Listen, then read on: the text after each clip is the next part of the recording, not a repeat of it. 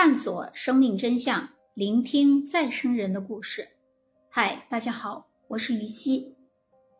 这一期的再生人真实案例故事也是分享三个。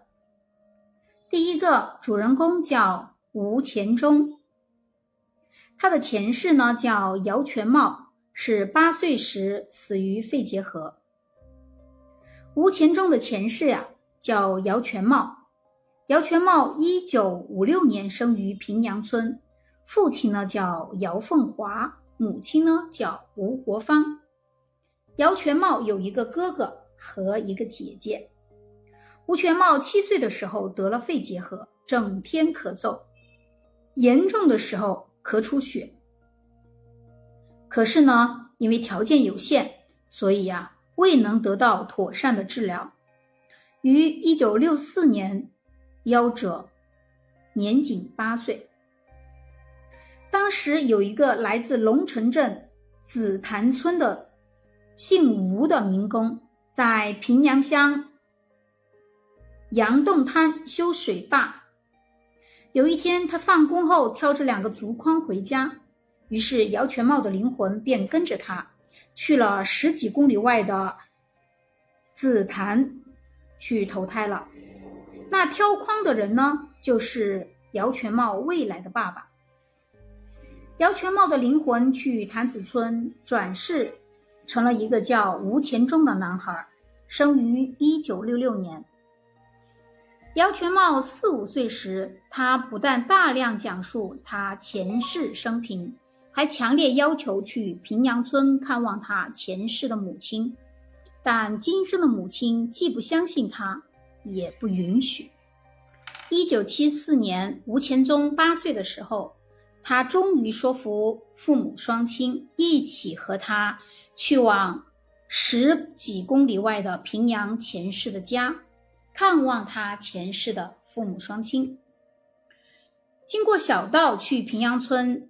要经过都垒河，河上原来有一座很大很美的木质风雨桥，但一九七三年的时候，一次大洪水把它给冲毁了。走到原来的桥头，小吴前忠很疑惑的问父亲：“哎，以前这里有一座好大的桥，现在怎么没有了？”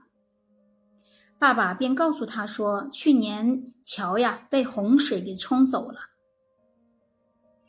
吴谦宗领着他今生的父母走进了他前世生活了八年的平阳村。村民一听姚全茂的转世者回来了，一传十，十传百，大批看热闹的好奇村民把吴谦宗还有父他的父母团团围在中间。此时，他前世的父亲。姚凤华恰巧不在家，他正在两百有他正在两百米远的乡公交社买东西。他回到家时大吃一惊，只见黑压压的一大片人把家门口堵了个里三层外三层。这时人群中有人发现姚凤华回来了，便大声问吴前宗。你朝四周看一看，看你能不能认得出你爸爸。哎，话音刚落，小吴钱忠朝人群一扫，立即认出了他前世的父亲。他指着姚凤华说：“那就是我爸爸嘞。”姚凤华被一个八岁的陌生男孩称呼为爸爸，一时迷惑不解。姚凤华把小吴钱忠还有。他父母亲请进屋里，并请他们住了三天。两家详细交流了孩子的前世今生情况。小吴千忠不但亲切地称呼他前世父母为爸爸妈妈，同时还表现出相当浓厚的情感依恋。临走时，姚凤华问小钱钟的父母说：“你们家有三个儿子。”可我们家只有一个儿子，能否把小吴千忠给我们留下抚养？这样你们家仍然有两个儿子，我们家也有两个儿子了。没想到吴千忠的父亲听完姚凤华的请求以后，他没有和儿子和以及妻子商量，就一口答应了。但吴钱钟的母亲听说这个安排以后，立即表示反对，坚决要把小吴钱钟带回去，并且哭得很厉害。于是，小吴钱钟就跟着他今生的父母回到紫檀村了。此后三十余年。吴钱钟年年都要来平阳看望他前世的父母亲，并一直称呼爸爸和妈妈。二零一六年三月八日，姚凤华的妻子病亡，吴钱钟在广东打工，不便前来为他前世母亲送葬，便委托他的父母来代为吊唁。据姚凤华说。吴钱忠啊，对自己非常好，他的长相也酷似那个八岁夭折的儿子姚全茂。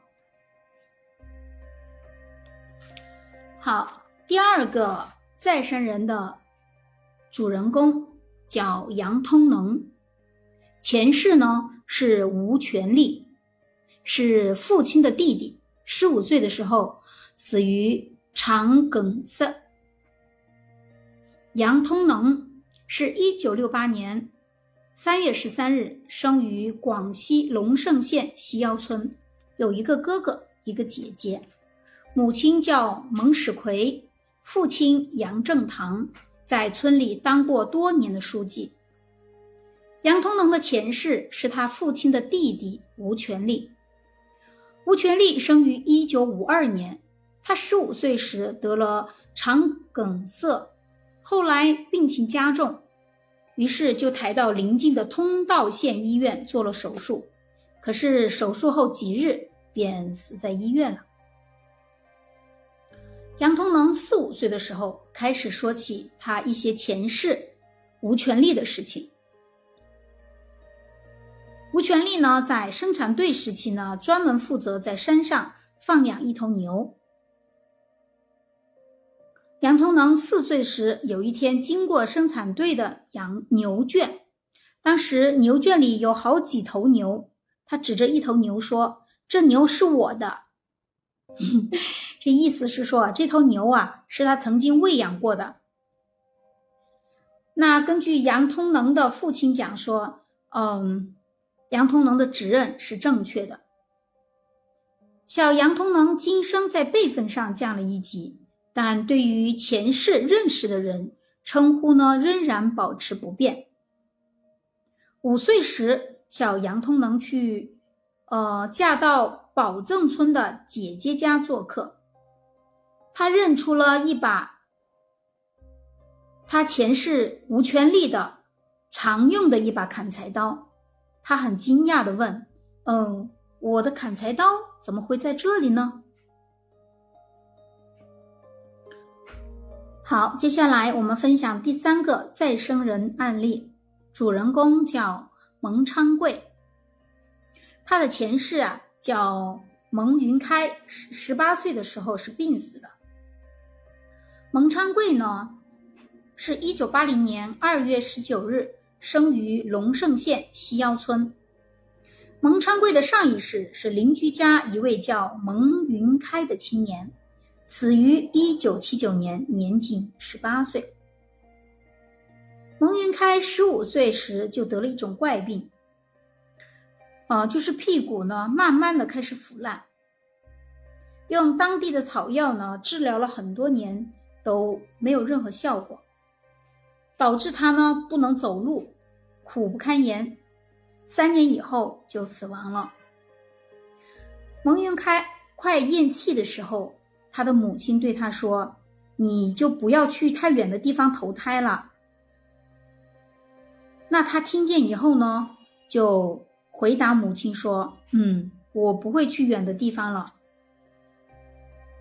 蒙云开死后，他的母亲舍不得他，于是啊，就在右边的手腕、右手的手腕上正面正中正中间用桐油做了个记号。但蒙昌贵这一生的对应胎记却移动了，出现在右边的胳膊上。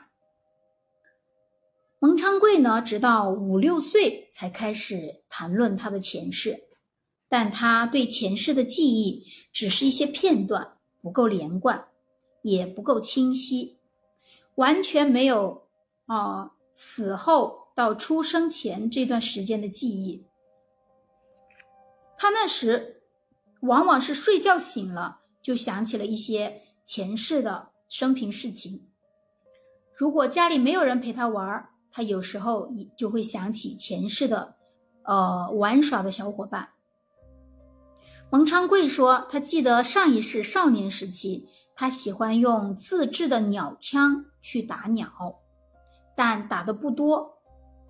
有一次，他新做了一支鸟枪，火药装好了，但没有人敢放第一枪。有一个叫杨通航的，呃，小伙伴，胆子一向比较大。于是他端起鸟枪，放了第一枪。有可能是火药装多了，枪管当时就炸了。他们用洞语给杨通航起了个外号，叫“大胆者”。那蒙昌贵小时候呢，经常碰见那个大胆者，说比自己大十八岁的杨通航。那蒙昌贵呢，向他说到这个事情呢，而杨通航就说他是记得这件事情的。蒙云开最后三年是卧病在床，需要他人的照料。那他的邻居呢，也就是他今生的父亲母亲，也来照顾他好几次。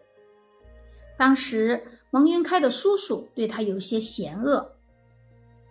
就是对生病的他比较嫌弃，因为要照顾，呃，各种服饰，他的叔叔呢就觉得不耐烦，所以呢，蒙昌贵今生他对这些记忆依旧是很深刻的。